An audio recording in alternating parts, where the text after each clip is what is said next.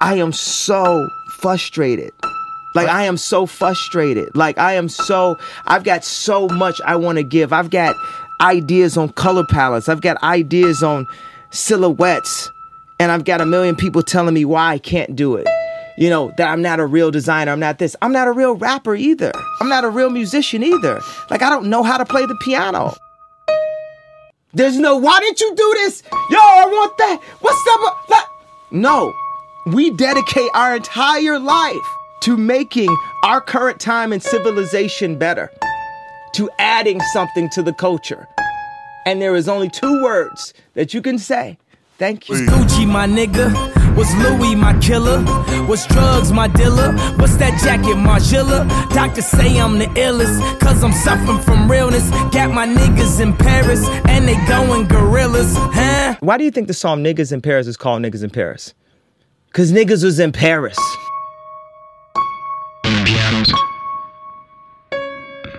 I don't even know what that means. No one knows what it means, but it's provocative. No, it's not. It's Gets the gross. people going. 你发现哪个犹太艺术家签给黑人的吗？我就想说，那可能是因为犹太人也没有那么擅长说唱吧，就是他们当时想呗。 然后那个主持人都听懵了，说啊，中国人也有关系。他说中国人跟所有事都有关系，你这个没办法跟他说理了，你知道吗？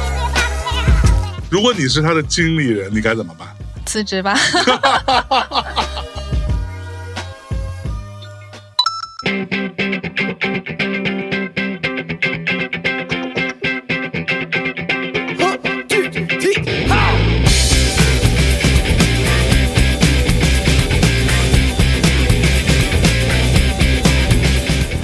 大家好，欢迎来到大内密谈，我是象征。那么今天呢，我依然在魔都啊，这几天未免太开心，有各种各样的朋友都会来找我吃饭，带我去吃好吃的啊，中午一顿，晚上一顿的。但是在这过程当中呢，啊，我始终心心念念的有一个人啊，这个人今天终于出现了啊，啊，他不出现，这趟就算是不够圆满，是吧？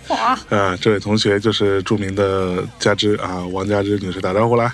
Hello，大家好，呀我是佳芝。哎呦，今天就是可能大家听起来我的声音会有点夹子音，那 为什么突然夹起来了？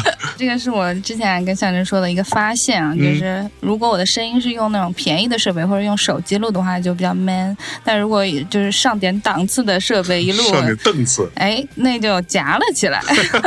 所以我每次上那个大内都有人会给我留言说，哎，你声音好好听什么，但平时就不会有人这么说，就是声声音确实很好听啊，哇，嗯，平时也好听，那是你们听不出来好，是吧？那真是嗯高价设备才能懂我的美，我的美是有门槛的。哇！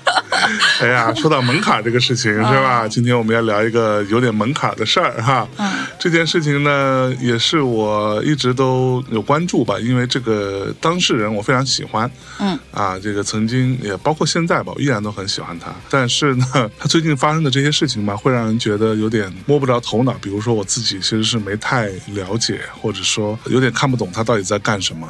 的一没有人看得懂，对，那这位同学就是我心心念念了很多次啊，在节目当中其实也呃多或多或少都聊过他，放过他的歌，就是著名的侃爷啊，Kanye West，他老人家最近算是全世界最风口浪尖的人物之一了吧？你看我说话，哎呀，滴水不漏，对吧？这个家伙最近又引发了各种各样的一些事情和讨论，也引起了轩然大波。大概前两三周，嗯，时候，我记得当时我跟米娅我们录《枕边风》的时候，我到节目的比较后端还有提到说他现在整个状态好像不是很好。我在说就是。呃，也是可能某一种媒体或者趋势或者所谓的流量逻辑去裹挟的一个结果，那他就会不停的去做出或者说出一些特别出位的话。那这个当中就包含当时有说到的那个 “White Lives Matter”。白命贵。白命也贵，白啊白命贵，白命贵这样的一个 T 恤啊，在一个秀场上，我其实有点想了解这件事情，但是以我的这个懒惰哈、和对于这个时尚行业或者说潮流行业的不了解，于是今天我想这个话题找佳芝来聊是最合适不过的。那佳芝老师，你对这个事情首先先 overview 一下啊，这事儿嗯您怎么看呢？觉得就是你刚才讲了一堆特别文绉绉的话，但嗯。其实简单来说就是康爷最近在发大疯，真的是没有人控制得了的那种大疯。Yeah，嗯，然后就是刚才你讲到的那一件 T 恤，首先我觉得这是一系列的呃疯狂事件的一个起点吧，就是他在巴黎时装周的时候，他办了一场秀，然后这场秀呢，嗯，其中有一件单品就是你刚才讲的 White Lives Matter 的 T 恤，嗯，这个 T 恤一出就是掀起了轩然大波，像 Jaden Smith 这种看到这个 T 恤直接走人了。他说不管你是谁，他说我不管你有多厉害多了不起，我之前跟你关系有多好，但是你出现了这样的一件 T 恤，这就在我这儿看来就是无法忍受的一件事情，就觉得你在我这儿就是、负分滚粗。对负分滚粗，我就觉得拉黑你了，就是这样。嗯所以 Jaden Smith 是 Will Smith 的儿子儿子，对也是一个经常被嘲讽的对象。为什么？对，就是因为就觉得他是那种含着金汤匙出生的，嗯啥也不懂，星二代星星二代代，对，嗯还挺好笑。那我们今天就试图，也可能没有特别想要特深入啊，因为我们觉得这个事情呢，目前还在发展当中。对啊，到底接下来是一个什么样的情况，其实也没人知道。呃，今天的时间是二零二二年的十月二十八日。所有的观点都截止到目前为止哈。对，目前为止我们得知的消息就是，众多的厂商都有跟他割席，然后也包含今天呃看到的新闻，他有去到另外一个呃运动潮流品牌 Sketcher，啊、Sketcher，、嗯斯凯奇啊、结果被人轰出来了。嗯，啊，对方也发了一个很严正的一个声明，意思就是说不请自来，不请自来没关系。对我们跟他没有关系啊，对，就是大家现在所有人都唯恐避之不及吧，就是这么一个状态啊。那接下来我觉得先请佳芝老师给大家先简单复复盘，Kanye West 老人家到底最近到底怎么回事，在干嘛？就我其实，在得知要做这样一期节目之后，我试图去理清楚他的这个思路到底是怎么样的，所以我看了非常多他的访谈，包括他自己平时发的东西，我也都在 follow。但后来我就越理就越发现这个事情是不可能理清楚的，因为他就是没有一个逻辑在串联着所有的行为，是不是就是真正的发大疯。嗯，所以他的那个 White Lives Matter 这个 T 恤为什么会这么讨人厌呢？就是因为大家都知道前阵子轰轰烈烈的进行了这么久的这个黑命贵 Black Lives Matter 的这个活动嘛，就是大家其实是牵动非常多人的心的。嗯，那他在这个时候他就站出来说：“哎，怎么就光黑命贵，说白命也贵？”就是这个话呢，你说逻辑上讲，它是一个正确的话吗？咱们说、嗯，其实也没错，也没错啊，也没错，这包含其实有个谁，我们就不点名啊，在推特上也有发说 All lives matter。对，然后结果遭到了很多的嘲讽。嗯就这句话听起来是一句没有什么政治问题的话，但是为什么会遭来这么大的一个反抗？对是对的，但他是缺心眼儿的。缺心眼儿。对，就我们刚才吃饭的时候啊，在跟象征说，我说为什么说在这种时间节点，你去强调说白命也贵这个事情是非常傻、非常缺心眼的事儿？就好比说是有一个你的好朋友跑过来跟你说，说我的父母刚刚去世了，然后你跟他说一句，你说没事儿啊，所有人的父母都会去世的，这不就是，这不就是 你就是特别没眼力劲儿，人家都就是近在眼前的这个痛苦、嗯。发生在你的面前，然后你都没有去然后安慰他，好好的安抚他，你反而会跟他摆出一个好像我逻辑上滴水不漏、严丝合缝的一个结嗯。论，说、啊所有人的父母都是会去世的。对，那你这个话是错是没有错呀，但是你说你傻不傻呀？你干嘛要可能会挨打。真的会挨打，就是很难活着回去。所以就是康业之所以会招致现在的这种舆论的如此猛烈的抨击，包括一系列的这种合同的解约，其实，嗯，说实话，真的不怪人家。哦，你说了这个话，你你还指望人家还对你非常的尊重吗？是，就是，其实我之前在大内讲过一期 Boy London 那一集嘛，然后那个时候我们也讲到说，其实他们也会做很多非常挑衅的标语 T 恤，对或者是像之前 Vivienne Westwood 他也做过很多，就是看起来非常惊世骇俗的、很挑衅的一些 T 恤，然后上面印的话确实也是肯定是会被骂死的那种，但为什么他们那种是可以接受的？那这个确实大家觉得不能接受的啊，嗯。因为就是之前的那种，比方说 Vivienne Westwood，他挑衅的对象是英国皇室，嗯那就是一个以弱去挑战强，以一个鸡蛋去打击高墙的这样一个行为嘛，所以大家肯定是会站在弱的那一方。但你 Kanye West，你本身就身为一个黑人，你还不去尊重说黑人们集体经历的这些不好的一些经历，你不去尊重他，反而去强调说白命也贵，嗯这就是真的是缺心眼儿 啊，而且真的是其实是已经是超过缺心眼，我觉得是甚至是可以被归类为很残酷的这样一种行为了。OK，所嗯以他不光是不合时宜这么简单。对，而且对于很多经历过这些不公平待遇的黑人来说，你说这样的话确实是非常残酷的，尤其是你的身份应该是要代表他们的，你应该是要站出来说话的。他可能算是全世界最有名的黑人之一吧。他说自己是有史以来最富有的黑人，就是人类历史上嗯、估计也是没有错。是真的呀，他说我是，那你拥有了这样的级别的影响力，嗯那你更加应该在这样关键的事情上面，你发表正确的言论，对吧？是，但他就是说的这个话，确实会让很多人心寒的。嗯很多人就会说：“OK，我知道你在玩什么，我知道你在玩这个所谓的 shock art，就是语不惊人死不休。我知道你希望在社交媒体上搅起这样一波讨论。嗯、我也猜到你可能背后会有一些别的什么解释来试图把这个圆回来。嗯，但是我不 care。就有很多的，就是装评论人，或者说是 rapper 啊，或者说是有名的人，他们都站出来表达这个观点，就是我根本不想去探究你这个 White Lives Matter 背后有什么。到底是什么意思？对你这个话就是你怎么圆都圆不回来了，就是一个嗯不能够被原谅的一个事情。啊 OK，就这么严重，就是这么严重，嗯然后所以他真的就是，呃，此言一出，就是可以说是众叛亲离了。因为我最近也有看到一些小访谈吧，嗯就是在访问一些美国 hip hop 界的一些黑人 OG 们，嗯要么就是闭口不谈，嗯谈的我看有人在回答，其实是 Diddy 嗯 说了一堆，感觉说了就四五分钟吧，但却好像什么都没说，就那种废话文学，你知道吗？嗯，就是所有人都感觉好像并不敢就这件事情深入的讨论，非常敏感。对，嗯非常敏感，就还是算了这样子。而且我猜康业本人也知道非常敏感，而且他当然知道，我我，猜他也知道自己的背后的这个逻辑没有就是严丝合缝到经得起公众的审视，所以他在这个秀后他是被采访了，人家说你要解释一下你这个 White Lives Matter 的 T 恤嘛，然后他说我不解释。哦。我说那个 T 恤上写的东西就是所有了，就是一切了，一切都在 T 恤上了。啊，就是用这种非常模棱两可的话来带过，好像他对自己的产出的内容很有自信，但实际上我觉得是因为他自己也知道自己没有办法就是说服别人，所以他才会用这种方法嗯来嗯假装带过。就感觉好像很不经意的，对，然后秀后他也有发 Instagram Story 嘛，好像算是发了一条，他说 Black Lives Matter 就是这个黑命贵的这个运动是一场骗局，is a scam，他就这么说。然后他就说现在因为我的这件 T 恤，这个骗局结束了。然后 You are welcome，就是不用谢。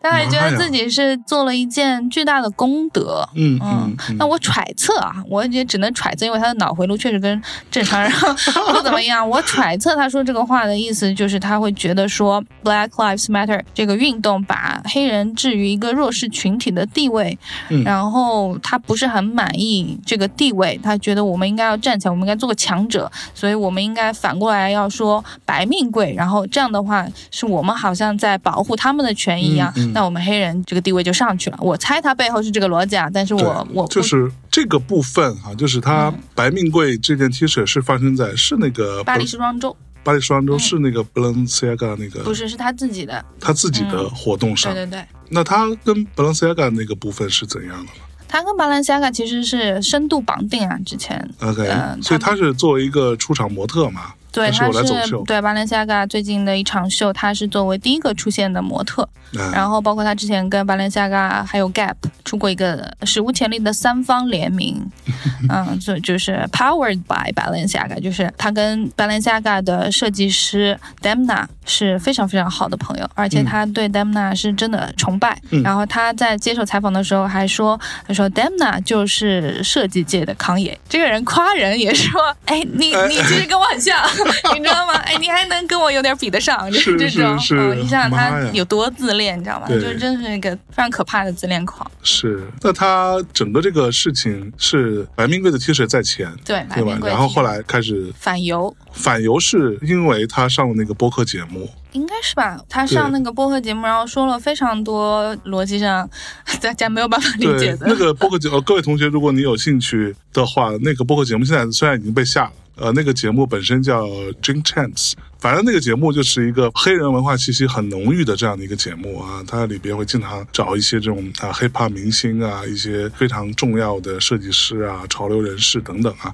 过来聊天，然后它整个那个场景设置的就是大家一边喝酒一边抽烟，就是很放松的。那个主要的主播也是几个黑哥们儿在里边聊天，大概是这样子啊。完了，那个节目虽然被下了，但是在某不存在的视频网站上有大概三个多小时的一个所谓的，uncut 的一个版本，就是一个未删节的版本。我说实话，我作为一个很喜欢侃爷的家伙，我试图去看，我本来以为我会看得津津有味，嗯，我看了也就三四十分、四五十分钟吧，可能顶多这样，我就没有看下去，因为我。其实没太懂，就是他的说话，他的那个语言逻辑，我其实没有太 get 到。就是非常的混乱。对，就是我也去看了，然后我一开始还试图要做一下笔记，我想之后要录播客嘛，我觉得就是一个非常认真的人，然后 结果就做着做着我就大脑混乱了。嗯就是如果你真的要去试图跟上他的每一句话，然后试图从他的话里面提炼出一些观点的话，你会发现这是一件极度困难的事情，嗯因为就是没有一根那个线来串联他所有讲的这些话，没有的。是，你根本提炼不成任何东西，你知道吗？就是东一枪西一枪，东一枪西一枪的。对，嗯，然后他在里面就是说了一些话，也是让人觉得非常的匪夷所思的。首先，他说，因为黑人也是犹太人，所以他不可能是反犹分子。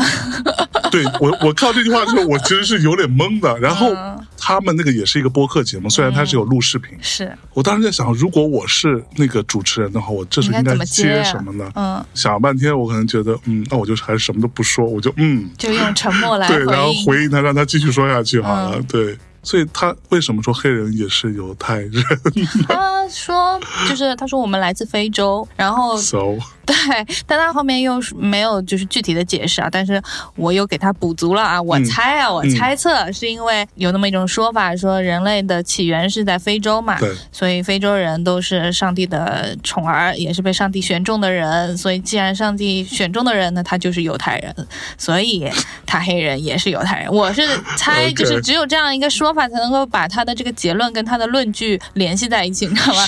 把那个当中那个空给填了，我猜是这样子的。但他对其实没有说那么明白，他没有说那么明白，他只是说我们来自非洲，嗯，所以我们是犹太人。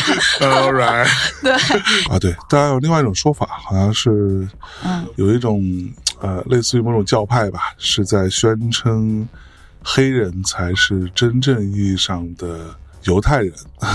对，但这种说法其实比较的无稽啊，就是也有很多人觉得很怎么说很无厘头，但是它确实存在的。它所谓的这个当年的犹太人群体，其实最跟着苗红的那一波其实是黑人，相对极端一点。当然，我们认为 Kanye West 是坚信这样的一个教派的，因为。呃，那个教派所说的那个逻辑是，真正意义上的犹太人其实是纯种的黑人，就是只有黑人才是犹太人。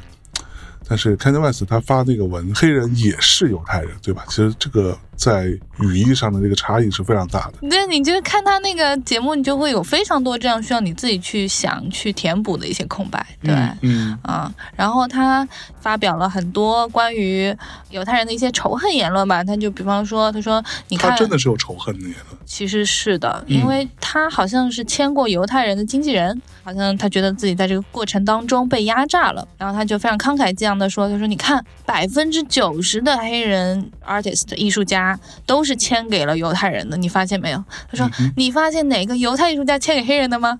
我就想说，那可能是因为犹太人也没有那么擅长说唱吧，就是他们当时想被签，就是 是，对，然后他就说，所有的犹太的这些经纪人、经纪公司，就是像给奶牛挤奶一样的来压榨这些黑人的艺术家，就是嗯他就是会把这个关系形容成一个剥削者和被剥削者的一个关系。OK，嗯，嗯，就，这个是他最主要的一个指控。是，嗯、然后还有一些真的就是东一枪西一枪的啦。嗯说什么，你知道犹太人是怎么富起来的？你知道吗？嗯，就是当离婚律师富起来的。呃哎，因为就是很多什么天主教徒，他们是不愿意给人家打离婚官司的，啊，因为他们天主教会觉得说拆散一张婚姻是非常不好的事情，对，是要有惩罚的。嗯。所以呢，犹太人他就百无禁忌，他就可以给别人当离婚律师，所以就这样赚得了第一桶金，就是这种很离奇的话。对，哦，还有一件事情就是他的那个时装周上的白命贵 T 恤，是怎么做出来的呢？他因为康业本人他自己是没有任何的工厂的，像他虽然做服装做了那么久啊，但是比方说之前都一直是 Adidas 帮他做，然后或者是那个联名嘛，那个 Gap 啊跟 Balenciaga 的那个联名是 Gap 在做就是它的生产一直是包出去的，所以他自己本身没有厂。那他想要做这个 White Lives Matter 的 T 恤，肯定是没有人鸟他的，没有人敢用自己的厂帮他做的，所以他就找到了一个时尚圈知名的法外狂徒，知名色魔，哎，係邊個啊就是那个 American Apparel 这个牌子，大家听说过吗？A？A A，对，就是他的那个创始人叫 Dove Charney，嗯，他找了这个法外狂徒来给他做这个 T 恤，这两个人也真的就是全员恶人嘛。等等，所以这个 A A 的创始人，嗯他怎么就法外狂徒了？就是他是个白人还是人？他是个白人很白的白人，嗯嗯，犹太人。啊，All right，呃，然后他呢，A A 这个牌子我不知道大家还熟不熟悉啊，反正可能也算是一种时代的眼泪了。我反正几嗯年前也是跟着玩玩，买了好多件。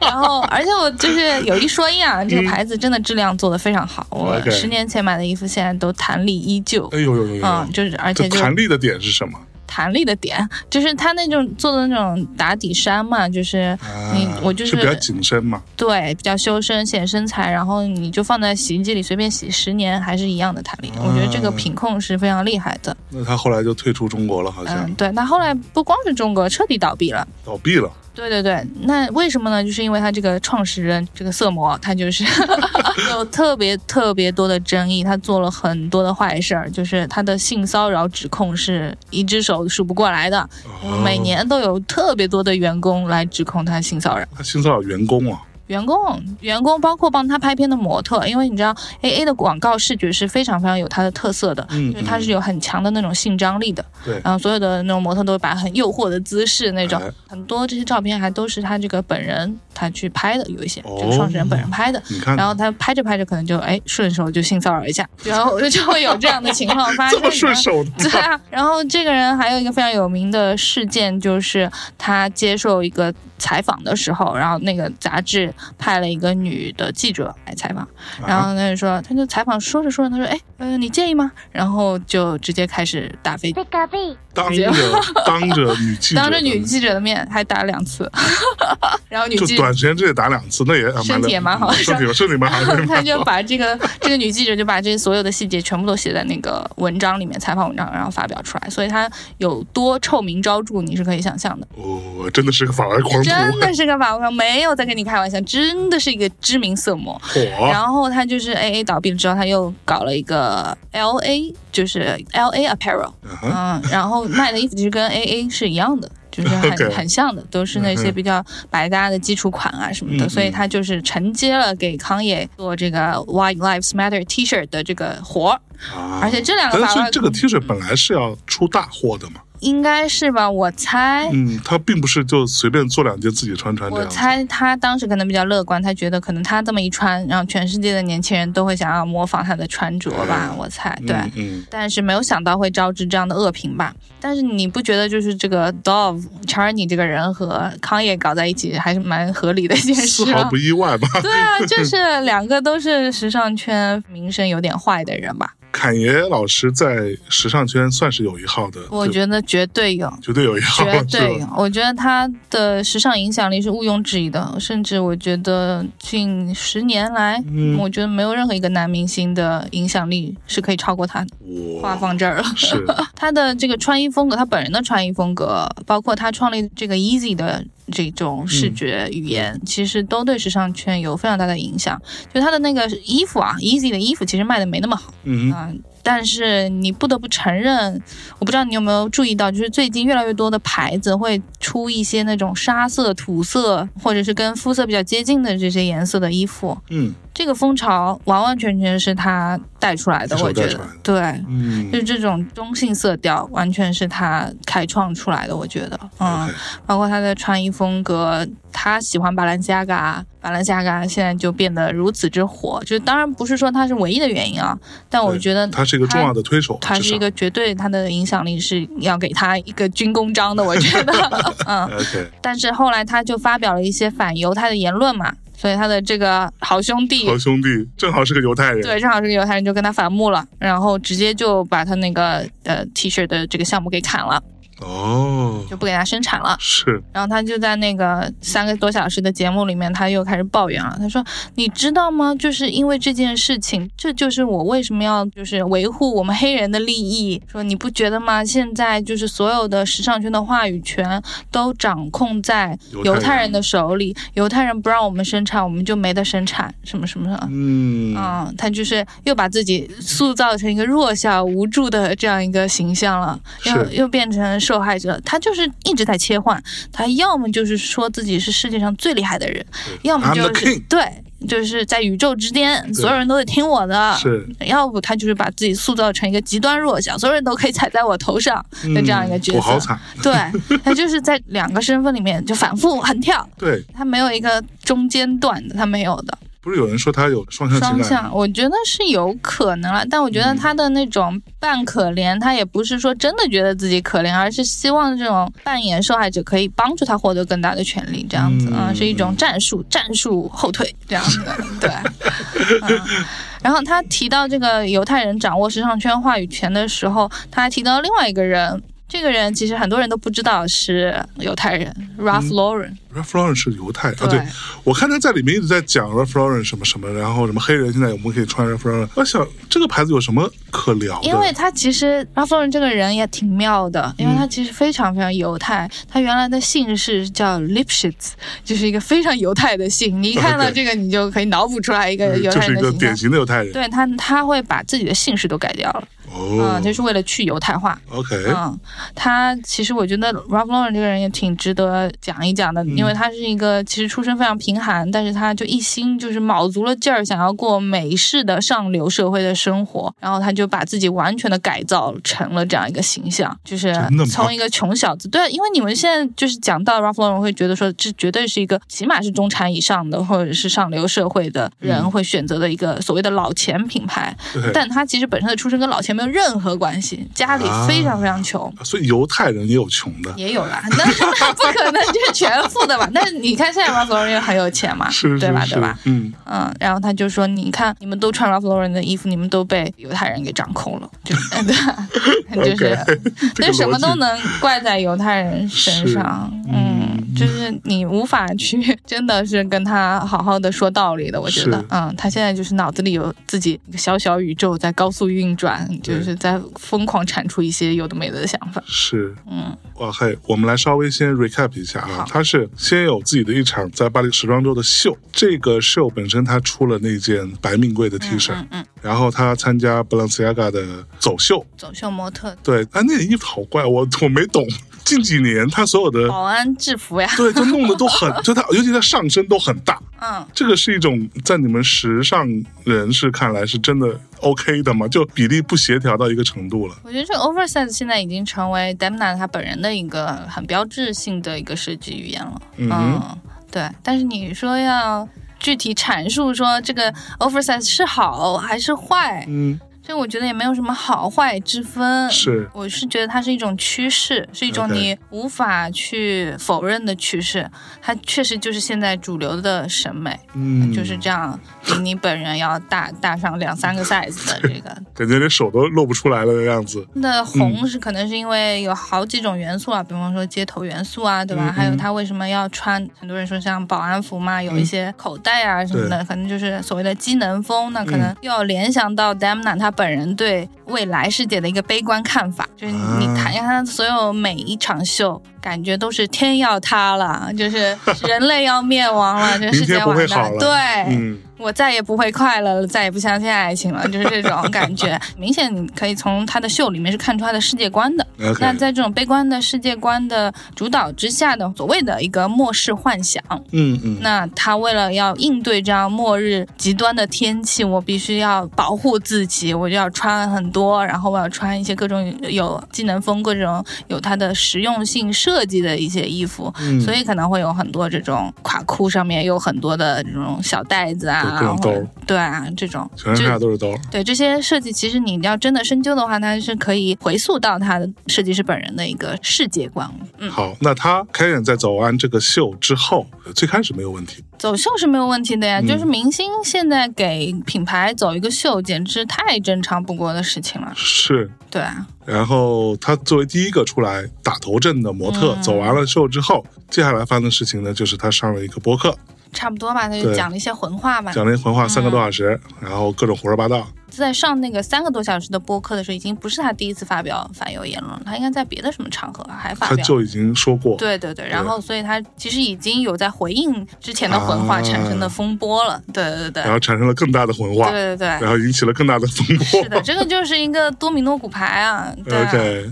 一个事情就引向另一个了，对，然后当他播客这件事情结束之后，基本上算是把整个风波推上了最高潮。是的，然后接下来，我先看到的那个点就是 Balenciaga 先把他的那个走秀的那个视频和图片，整个从官网拿掉了。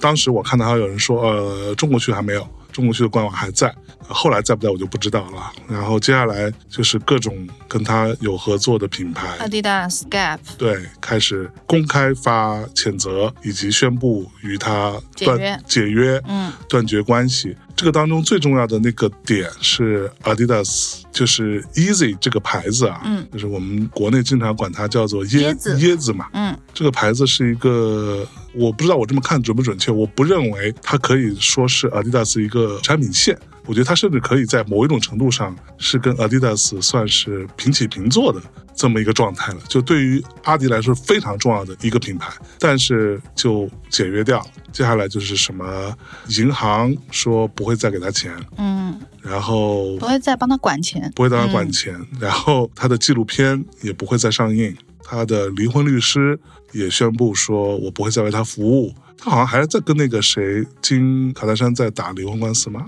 可能吧，他们这个关系也太旷日持久，我已经追不动了。已经太久了，对。然后接下来就是各种各样的圈内好友、各种朋友们跳出来，呃，要么就是说歌席，对他不再是我的朋友了，嗯这当中包含什么 Justin Bieber 啊，whatever，就各种各样的人都已经不会再跟他当好朋友了啊。说白了就是我给他拉黑了，就这个人已经不能处了哈。现在就是一个这样的状况，包括刚刚开头讲的，到今天为止，好像带着摄影团队，嗯，去到这个斯凯奇，然后结果被人请出来了赶，出来了。嗯，嗯，真正的众叛亲离，对，我觉得好久没看到这么彻底的众叛亲离了。没有任何一个人支持他，对不对？嗯，他自己也发了一条 Instagram，他说康业 West 宣布与 Ye 解除关系，就是自己在调侃这个事情。是吗？真的是，我觉得他现在手头可能也没有多少合约还在了吧。嗯 Adidas 跟康业的合作关系其实非常非常久了，已经七年了，嗯，就是这么长的一段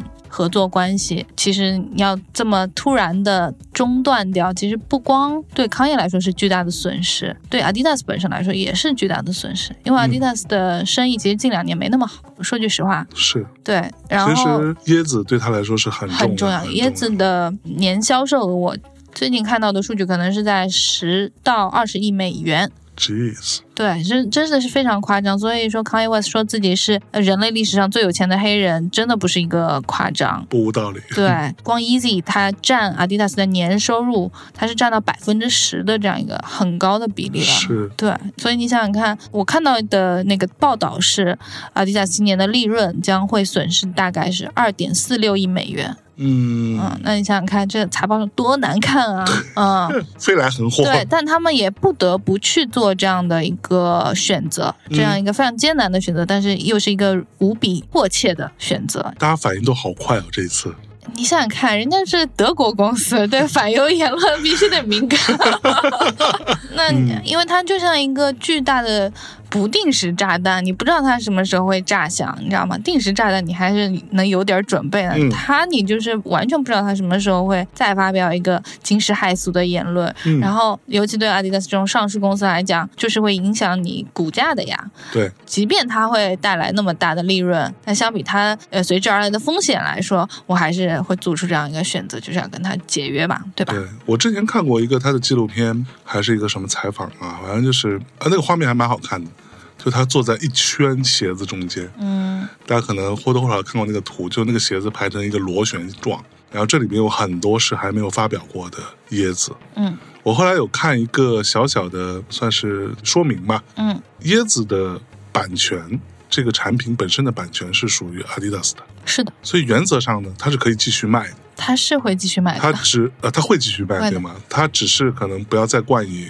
Kanye 的名字就好了。对，嗯，就是可能我觉得他继续卖的话，他可能不一定能卖到现在溢价，因为现在的 Easy 其实挺贵的，嗯，两千多原价的，话啊原。价，而且一般你买不到。对啊，但是我觉得如果你收归了阿迪达斯自己做，那可能就卖不到这个价格。但是它其实是有权利继续去售卖这个设计的。啊，对，其实要说嘛，你肯定就玩不过资本家嘛，你肯定就 是你合同里面都写清楚了，这个版权、设计权全部都是阿迪达斯自己的。嗯那除了这些之外呢，他又干嘛了？我觉得就是他这样一来，他就是把自己在时尚圈的这个路完完全全的堵死了。毒死了。嗯，嗯，因为他之前就是还幻想过要当 LV 男装总监这件事情，你有听说过吗？我好像有听说。对他之前不是也是很公开的，就是骂那个 LVMH 集团的主席，就是 Bernard Arnault，、他骂所有人，对他骂所有人这个家。伙骂所有人，甚至我记得就前几年嘛，他还指名道姓出歌，歌曲当中是有 diss Adidas 的 CEO，对啊什么 CFO，就是这种，就是跟你合作那么好的人，你也会被他 diss。他之前 Instagram 上面就是发了所有那个 Adidas 高管的 LinkedIn 截图，就是一张那种很正经的那种正装照的那个照片，把每个人的简历都发出来，嗯，就是一个个 diss 这样子。好可怕就他！真的是非常不稳定啊、所以你跟他合作真的是要小心。对，嗯，那他之前就跟 LVMH 的那个 Bernard Arnault，他就说这个人他曾经承诺过我要给我开一个自己的牌子，但是他后来又退缩了。嗯，那你看你这个风样，肯定是谁敢给你开一个牌子？然后他又说，其实 LVMH 男装总监之前定的不是 Virgil Abloh，而是他，所以他在最后 LV 宣布说真正的总监是 Virgil 的时候，他其实感觉非常受伤的，嗯他其实觉得自己受到了背叛。哦，他觉得他跟 Virgil 之前好像大家印象里啊，就是好的，好像就是能穿一条裤子的他不是那种 buddy buddy 那好兄弟吗？对啊，就是在 Virgil 的第一场 LV 的秀后，他们俩不是还在那个彩虹红毯面前，然后两个人拥抱，然后激动落泪，搞得就特别 bromance 那种。嚯但其实他们背后就还是有这种争风吃醋、宫斗戏嘛。是不是啊？对啊，嗯嗯，然后我为什么说他在时尚圈就是也是众叛亲离？就是他其实有一个非常好的设计师朋友叫 Tremaine Emery，然后这个人以前是跟着康爷一起干过的，但是他现在是 Supreme 的创意总监。啊，等于说在这个时尚圈也是有一定江湖地位的嘛对嗯。然后他也是前阵子也是跟康爷非常公开的在 Instagram 吵架，哦，是吗？对，他说你的脏嘴不要说 Virgil 的名字，就 keep Virgil's name out of your mouth，就这种。哦，真的。对，就说的非常的直接。然后他就说，你当年明明知道 Virgil 得了这么严重的绝症，但你还是不去抚慰他，不去关心他，嗯反而你还跟自己员工说说你公开的 diss Virgil 的设计能力。他说 Virgil 其实根本就不懂设计，康也是说 Virgil 康也，说 Virgil 不懂设计。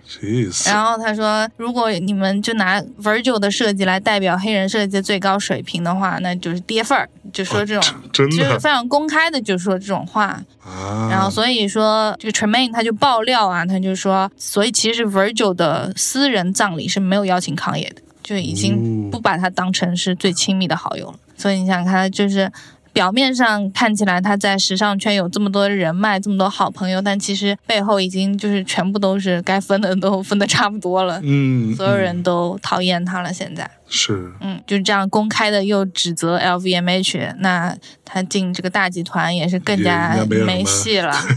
对，好惨啊！嗯，我们的南京小伙，自作孽真的是自己作的，我觉得。对，就这个他开局多厉害，是这个家伙，其实我们今天说的所有都是关于他在你们时尚圈的一些所作所为。对，但是在音乐的部分呢，就因为我一直是比较主张，我就是把作品跟人分开看的。嗯那他的作品虽然是 hip hop，虽然这个当中歌词的重要性也是可能远远大过其他的一些一些音乐类型，但是我依然觉得他单纯在音乐的部分，对于 hip hop 来说是有巨大的开创嗯和拓宽边界的价值的。嗯，他他妈真的是一个艺术家，真的是一个很厉害的人。这个部分不得不说，不得不服。但是问题又来了，就这个人呢，刚刚加之说的确实很不稳定。我们稍微往前面倒一倒，就是大家可能对于勘业的一个最初的发疯的印象，就那个事情闹得举世皆知。就他有一年在一个颁奖礼上，哦，是 MTV 吧还是什么？如果没记错的话，还是 Grammy，还是 Grammy whatever，、就是当时有颁一个最佳 MV，大概是这样的一个奖。当时其实呼声比较盛的就两个人，一个是 Beyonce，一个是 Taylor Swift。嗯，最终是 Taylor 得了奖。那时候 Taylor 还是一个年纪很小嘛，可能也有点不经世事。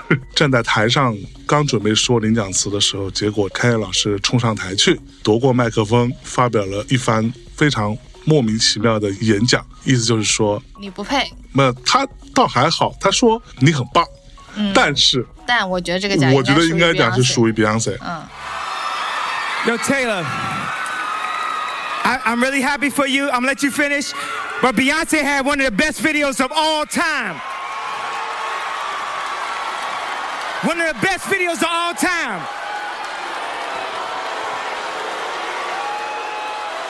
整个现场就完全失控。 Taylor Swift 其实也不知道该怎么办，那个时候他也只是非常尴尬的站在旁边，是怯生生的，其实是很无辜的。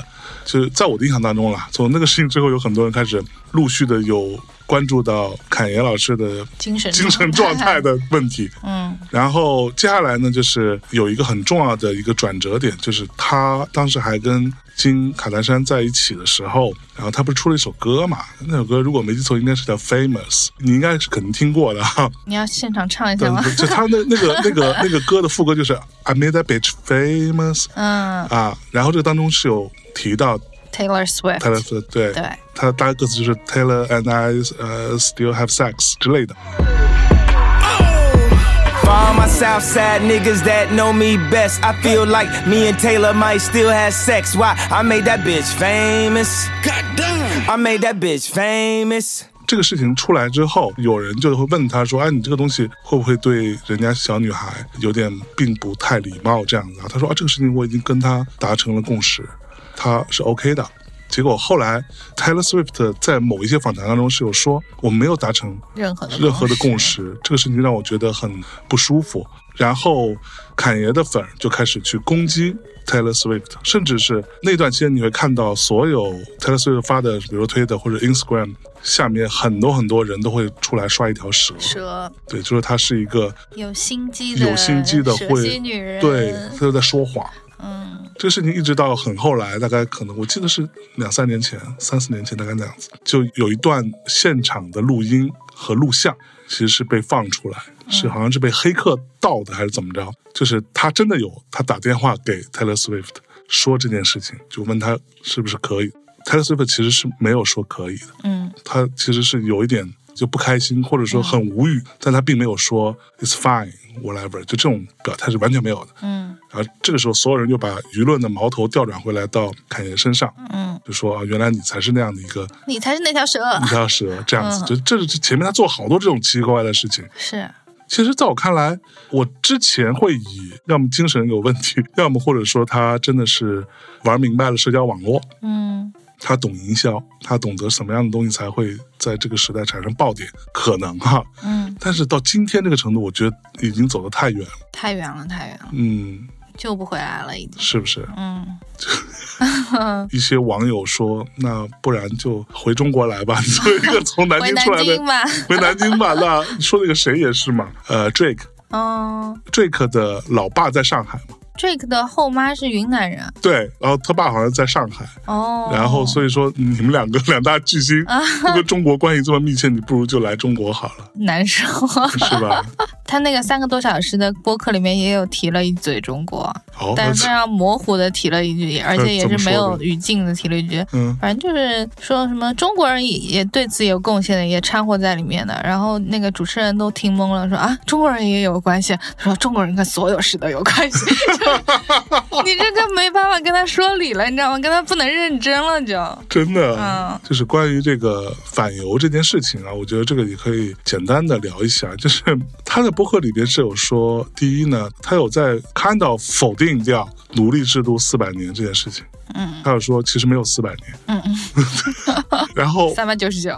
他具体有说多少年我，我我没有注意啊。但是我后来就查了查，你要非要说呢，有另外一种说法，到南北战争结束大概两百七八十年，你要说他真的说奴隶制度没有四百年这个东西呢，倒也是没有大错啊，也是一种说法。但是你为什么要说？对啊，就是还是一样的，没有眼力劲儿啊。你为什么要提这个？嗯然后第二呢，我觉得他说到这个犹太人百分之九十的这个黑人艺术家、嗯都是犹太人在管理，在牵他们的经济，对吧？这个事情是这样的，就是各位同学，全世界的文化。娱乐行业，其他行业我不了解，真的都是在犹太人手里，嗯，不是只针对于你黑人，是针对所有人。对，嗯其实那个背后的大老板，大体上百分之九十真的就是犹太人。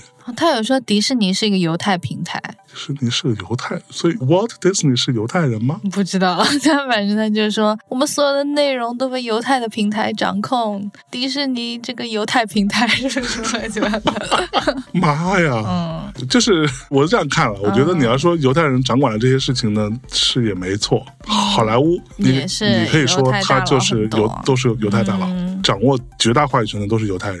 但是问题就来了，我去查了查，发现就犹太人他不是一个种族，嗯他不是说你出生在这个地方，你的父母是你就是。犹太是一个宗教，你得信犹太犹太教，你才可以变成犹太人。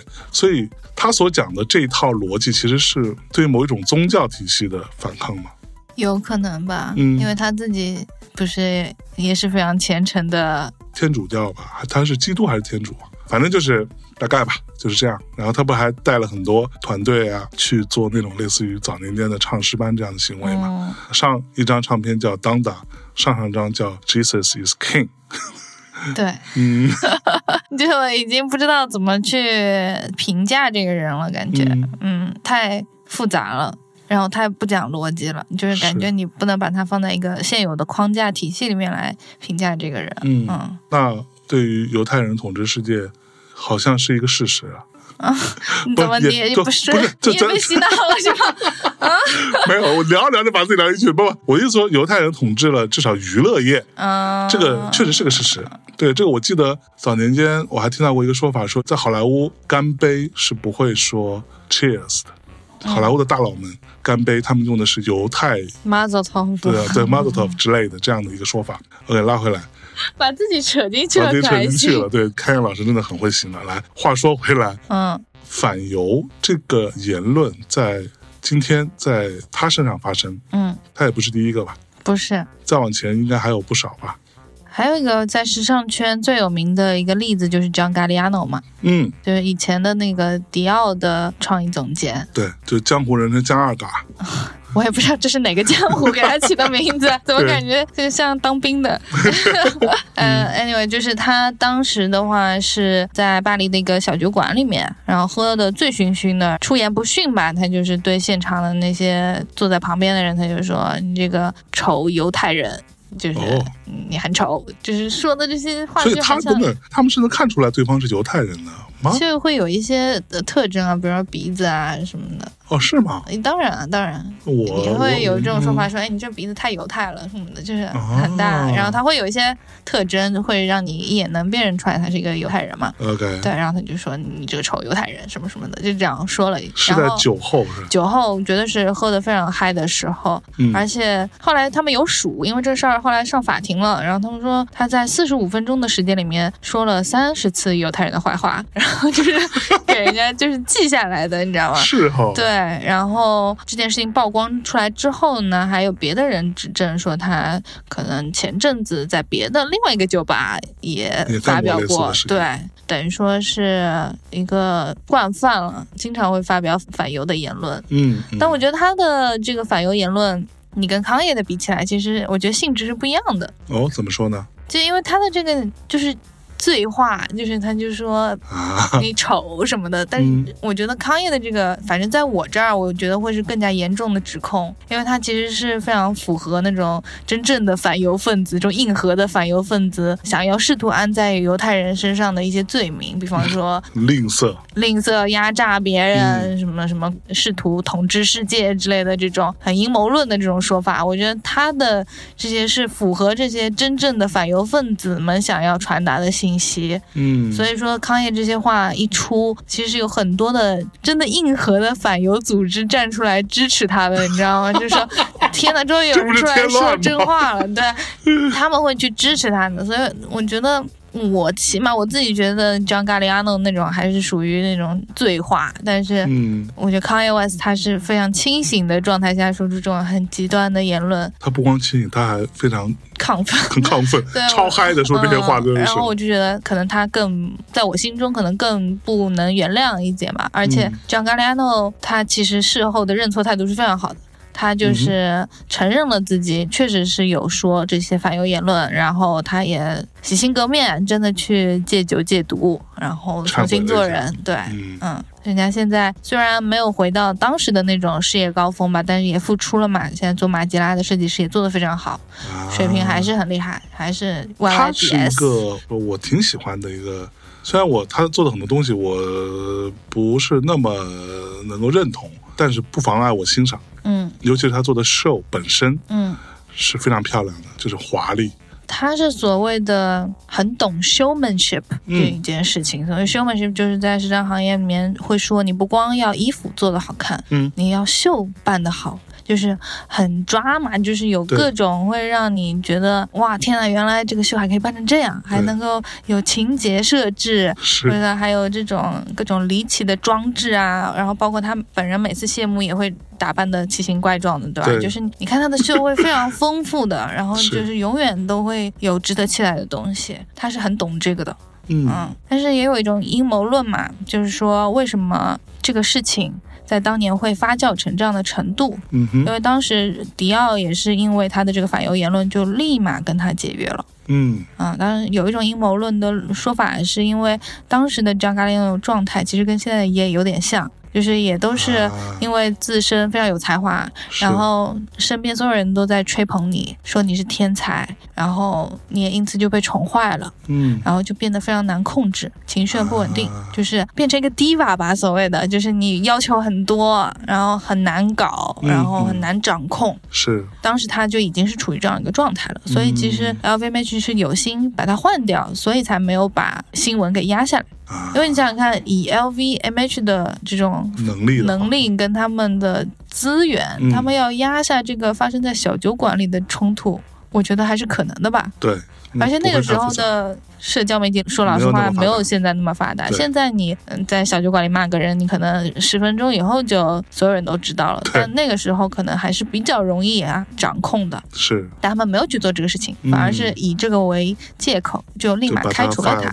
对，很多人说可能是因为觉得他那个时候差不多也该走了，但是嗯用这样的方式走，可能对他们来说是成本最低的一种做法。嚯，这阴谋论啊！包括像现在他们 Adidas 跟康业解约嘛，其实也是引用了他们合同里面的一些条款，就是他们签合同的时候也会写嘛，就是如果说合作方因为有一些言论啊，会造成整个公司形象受损啊什么的，嗯那他可能就也不用再多付什么额外的钱什么之类的。就会这个解约的过程会比较有利于品牌那一方，是嗯，我觉得这个说到底可能还是跟经济利益有一些挂钩吧。OK，那加尔嘎老师是喝醉了之后发表的一些言论。那 Kanye West 如果说出示一些精神的问题的证明呢，说他是疯了，怎么样？这个可以挽回吗？首先他得愿意用这招，你知道吗？啊因，为他在那个播客里面也有说，很多人都说我疯了，他说很多人都把我比作 OJ OJ Simpson，他说，但我跟你们说，我就是没有疯。就是你们所有人都是想骗我，想要让我以为自己疯了，但其实我没有什么什么的。矢口否认。嗯你首先得让他愿意用这一招啊，你再来讨论这一招能不能行。那看起来这哥们儿怎么办呢？如果你是他的经理人，你该怎么办？辞职吧，我还能干嘛？他已经把自己的那个 PR 公司给辞掉了，好像我听说。哦，是吗？嗯，然后包括他的经纪公司 CAA 也 drop 他了，也跟他解约了。对，对，嗯，所以他现在也应该是一个没有人管的状这个态。free man。对，OK，嗯，真的还是看看心理医生吧。但是首先得有人把他拖过去再说。对，说实话，我觉得有很多身处高位的一些，尤其是娱乐圈里边啊身处高位的一些 super super star 这样的人，其实我说实话，我觉得他们周围的人是有很多责任的。嗯嗯，我其实见过蛮多的，有一些真的就是说白了，就是这个人他听不到外面的声音，是呀，他只能知道周围的人给他的反馈，而周围这帮人呢，你慢慢升到那个高位之后，这个中间你可以理解为某一种宫斗也是存在的。嗯，周围的这小团队最核心的这些也是彼此搞来搞去、弄来弄去，最终能留下来的、深得龙心的人，那可能都是一些比较谄媚的家伙。真的，最终就会一直跟他说：“哦，你最棒，你就是最屌的，你就是这个有史以来最伟大的。”全是这样的话，而这些东西其实会害了他。嗯当你发现一个，比如说超级大歌星，嗯他的作品越来越偏向于只有他自己在搞，或者说只有他自己掌控所有事情的时候，那这个可能就是一个信号，嗯。就是他周围的人已经没有，并不会说啊，你找谁来合作啊，找谁来怎么怎么着一下，其实就算了，你就自己完全可以搞定，因为这个就是把所有的他的成立，他过往的功绩都归结于他个人身上，嗯。其他人都不重要，帮你制作的、帮你写歌的、给你建议的制作人也好、拍照的人也好、MV 也好，whatever，所有这些事情，这些都不重要，只有你是最重要的。嗯，那就会慢慢的塑造出一个庞大的、虚幻的、漂浮在半空当中的一个自我。嗯，这个自我大到他看不到整个世界是什么样子。真的很吓人。嗯，就那个三个小时的节目嘛，我不是去看了嘛，然后就那几个主持人那个谄媚的模样，真的是让我觉得有点想吐。就因为不管康爷说什么再无理取闹的、再不合逻辑的话，然后那几个主持人都在那捧臭脚，就哈哈哈哈哈，说的很好，然后就那个样子。哦，是哈，对，然后我就觉得天呐，康爷就是能疯到今天这个程度，你们有一个算一个，全都有罪，这你们都是帮凶，对，没有人来告诉他真实的想法、真实的反馈，没有人指出他的谬误，嗯，那他怎么可能意识到自己在一个错误的轨道上？如果我觉得以前他妈妈还在的话，我觉得他妈妈会给他指导，会跟他说你这样的状态是不可以的。但现在他的生命里就没有这样一个角色了，没有一个能够告诉他真相的一个角色了。但周围全是捧臭脚的，其实有点可怜的。是哦。嗯，那他经过了这样的一轮，会不会周围的这些人会少很多？我觉得会吧，因为利益少了嘛。对啊，那他是不是会反省一下自己？他说自己因为这一次好像损失二十五亿美元美，嗯，我觉得利益少了。但是他是不是会说我不后悔？我后悔也只能说不后悔了，这么要面子的人，呃，对吧天，我觉得应该会，因为这样的事件这么一连串的事件之后，应该他身边的这些苍蝇应该会少一些吧。嗯，希望他能够真的回归到正常生活。是嗯，好难哦。但是无论如何，无论如何，我觉得啊，开老师他还是一个很厉害的音乐人，对吧？哎，唱片公司好像没有跟他怎么样吧？好像目前为止，但他是不嗯是发唱片的渠道现在也就是非常受限的？我觉得以他的流量来说，嗯以他的影响力来说，他在哪发都可以。嗯没有必要说非得发成什么。我觉得他今天就是，我就回到最原始，我就出一些磁带，嗯，应该也会卖，也会卖。卖爆掉，对一样的。当下我那天看他有一段小视频，是他在啊、呃一个 club 好像在什么地方，嗯还是一个夜店的，然后放了几首他的新歌，好像是别人在放歌，然后就有发现他在，就请他上来，他就插到自己的 iPhone 上，嗯，放了几首他的新歌，然后底下就很嗨，这样子，就证明他还在创作，他确实是有在写东西，这样，嗯嗯，至少这个部分不要受影响吧。那你觉得他最近几年的作品跟你最先喜欢上他的那些作品相比，你会发现一些什么改变的趋势吗？或者哦，我觉得蛮明显的。嗯这是反正仅代表我个人观点啊，在我心目当中，他最开始那些是越来越好。从他的就是呃小熊封面的那些开始，慢慢慢慢走起来。我觉得他的那个最巅峰，在我心目当中是呃 My Beautiful Dark Twisted Fantasy 的那张，嗯那是一张杰作。嗯那是一张重新定义了 hip hop 是什么的唱片，这个当中有超级多厉害的作品，以及他对于 hip hop 音色和节奏型本身的革命性的一些推动，我相信这个是毋庸置疑的。如果说历史上对于 hip hop 的贡献，我们论唱片来说的话，这张肯定要排到前五。嗯对，非常重要。它甚至让 hip hop 这种音乐形态从原先的那个状态里面往上升拔了一大截，它变成了一个可以是很抽象的，是去诉诸一些抽象美学，诉诸一些情感，诉诸一些艺术层面上的一些追求的这么一个存在。非常重要。然后在那之后，下一张其实就是应该是 New Slave 所存在的那张吧，就是收录的那张。封面是一个，就是一个光盘，对。然后接下来就其实后面的几张呢，说实话，我自己觉得相对弱一点的是 Jesus is King 那张，我觉得嗯，so so 也不差。当然你要跟别人比，可能都是好的。当然他对于他个人来说并不算多好，但是到 Donda 是又回来一个我觉得还不错的高峰，但是始终达不到当年的应该是二零一零年的那张唱片的那个高度。你要说从他个人表达来说，我自己是觉得一零年那张之后，其实就越来越不受控。嗯你会觉得这个人是在完成了一个目标，那个目标就是一零年那张唱片之后，他进入到一种我要再玩一些更加刺激的东西，更加新鲜的，无论是我的唱词，还是我的表达，还是我的所谓 flow 这件事情，他其实试图去玩一些新的，但是其实是有一点，我这么说非常个人啊，各位同学，你不要骂我，就是没有找到更好的方案，但是找到了另外一条路，就是用巨大的浓烈的情绪去推动。这种情绪包含了愤怒，包含了抵抗，包含了不满，包含了对于这个世界或者对于很多群体的巨大的恶意的揣测，在这个当中去推动他后面的作品。我觉得是这样的一个情况，而这种情况是在《Jesus is King》这张唱片当中稍微收敛了一点。所以为什么我说那张稍微弱一点，就是因为他情绪收了，但他的艺术层面上其实也并没有那么好，嗯所以他就显得整体弱一点。他后面又又把它拉回来嘛。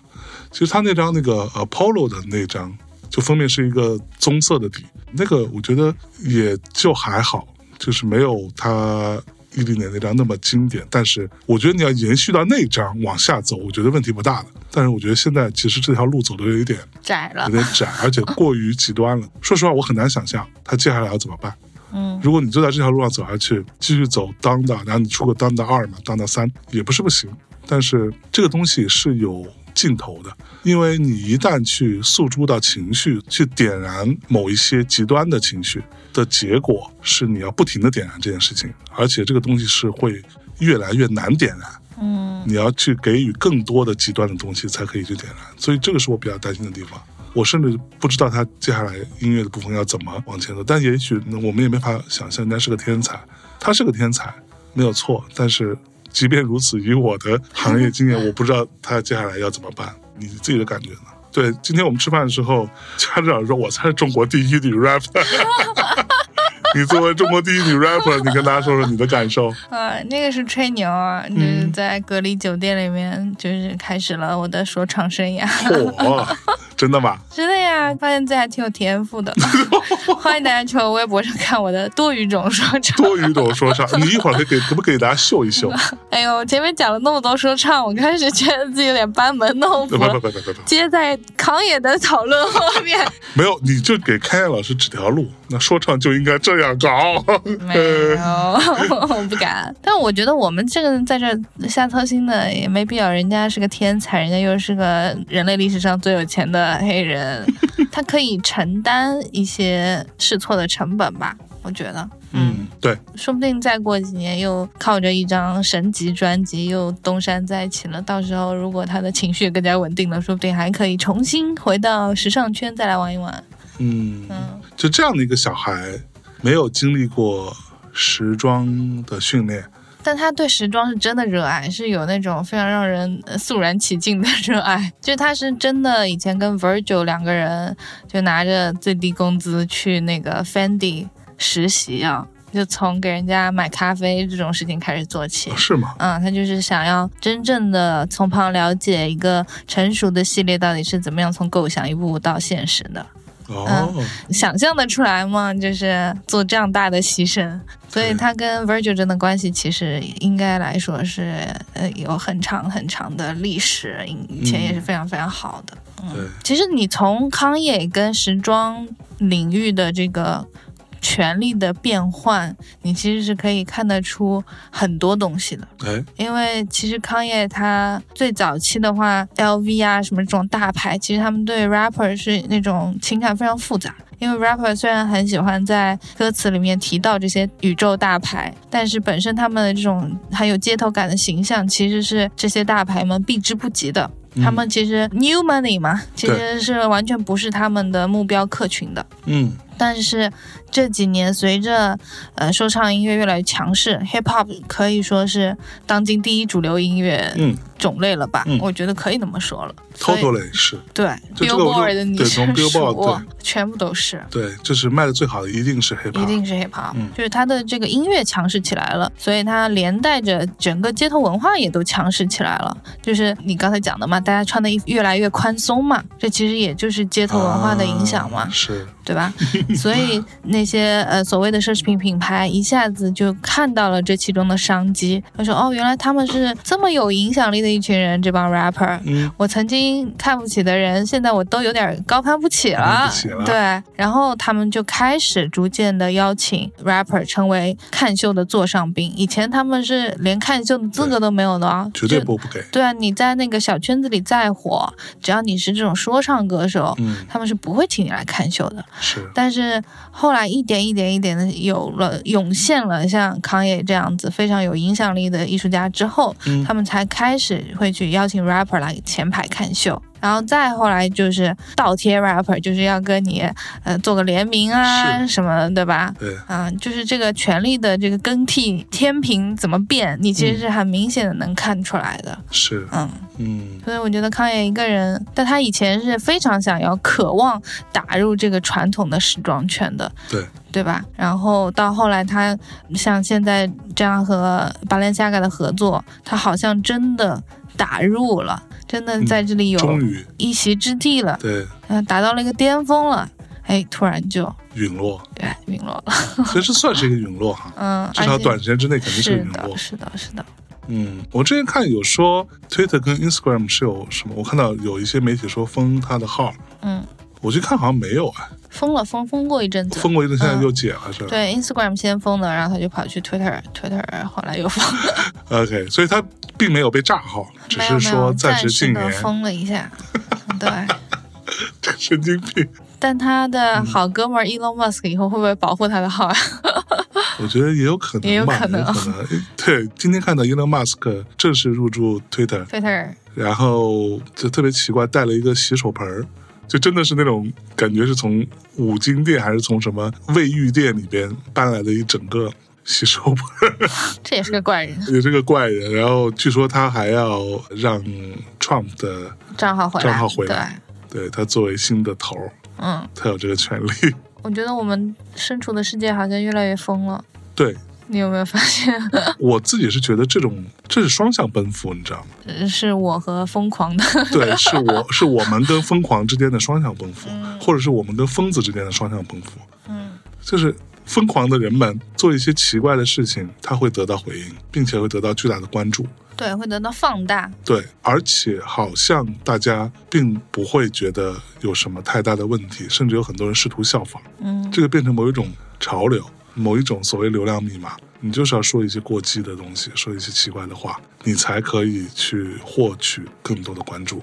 而这个流量至上的时代，造就了这样的一个共同的场域，就是当疯子做一些疯狂的事情的时候，我们说疯子打引号，各位同学，我从来不认为他们真的疯，我不认为呃马斯克是一个疯子，我也不认为侃爷是一个疯子，嗯，大家都是极度聪明的，甚至是精明的家伙，但是精明的家伙不代表他们不会失误，玩脱了。对，但是他即便如此，也会拥有比普通的人更多的机会和可能性，以及更多的关注。对，其实他们是很懂这一套社交媒体的这一套的呀。像你刚才举的那个，他跟 Taylor Swift 之间的那个事儿嘛。对，康业其实平时呈现在社交媒体上的形象，很多人中文媒体会说他是傻黑甜，经常会笑的那种傻傻的那种样子，然后又经常好像说话口无遮拦的样子，然后大家会觉得他是一个没有心计的人。但是你从跟 Taylor Swift 的那件事情里面，你就会发现他其实非常知道如何操纵媒体，当然，他很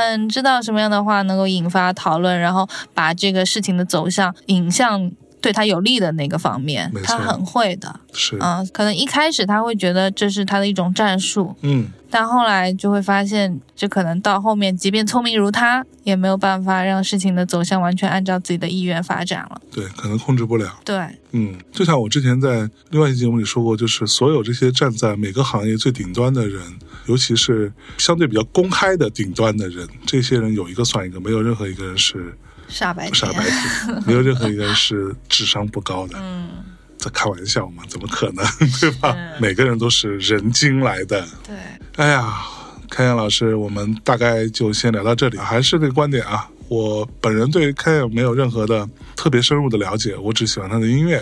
那我们今天聊的所有事情也很绝大多数都是基于我们的一些揣测及当下我们知道的一些信息。嗯，那只不过觉得这样的一个妙人，我们在这样的时间点值得聊一下而已。大家喜欢就来讨论，不喜勿喷，好吧？但我觉得他本身是一个非常现象级的人物，就不管你喜欢他或者不喜欢他，嗯，但你都必须要承认这个人有巨大的影响力，是。而且他就是总能给你带来一点笑料吧。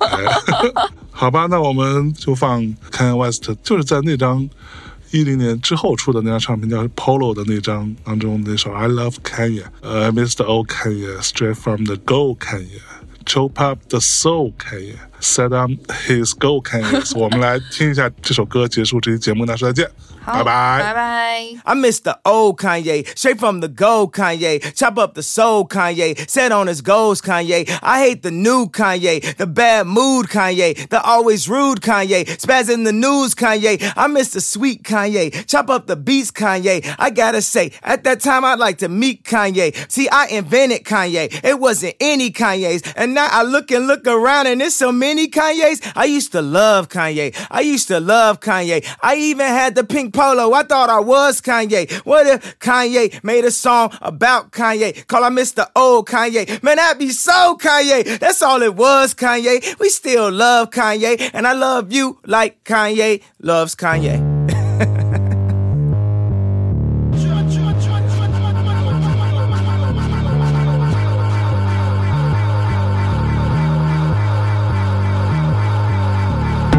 My mama was raised in the era when clean water was only served to the fairer skin. Doing clothes you would've thought I had help, but they wasn't satisfied unless I picked the cotton myself. You see, it's broke, nigga, race him. That's that don't touch anything in the stove. And it's rich, nigga, race him. That's that come in, please buy more. What you want? A Bentley, fur coat, a diamond chain? All you blacks want all the same thing. Used to only be niggas. Now everybody playing, spending everything on Alexander Wang, new slaves.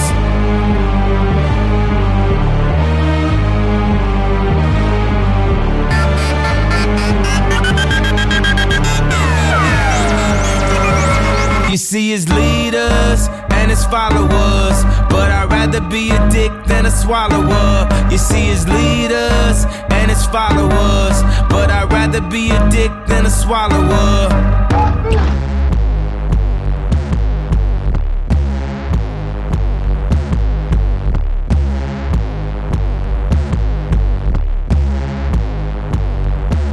I throw these Maybach keys, I wear my heart on the sleeve. I know if we the new slaves, I see the blood on the leaves. I see the blood on the leaves. I see the blood on the leaves. I know that we the new slaves, I see the blood on the leaves. They throwing hate at me, want me to stay at ease. Fuck you and your corporation, y'all niggas can't control me. I know that we the new slave, I know that we the new slave. I'm about to wild the fuck out, I'm going Bobby Boucher. I know that pussy ain't free, you niggas pussy ain't me. Y'all throwing contracts at me, you know that niggas can't read. Don't want some Maybach keys, fucking say la B. I know that we the new slave, y'all niggas can't fuck with me. Y'all niggas can't fuck with yay,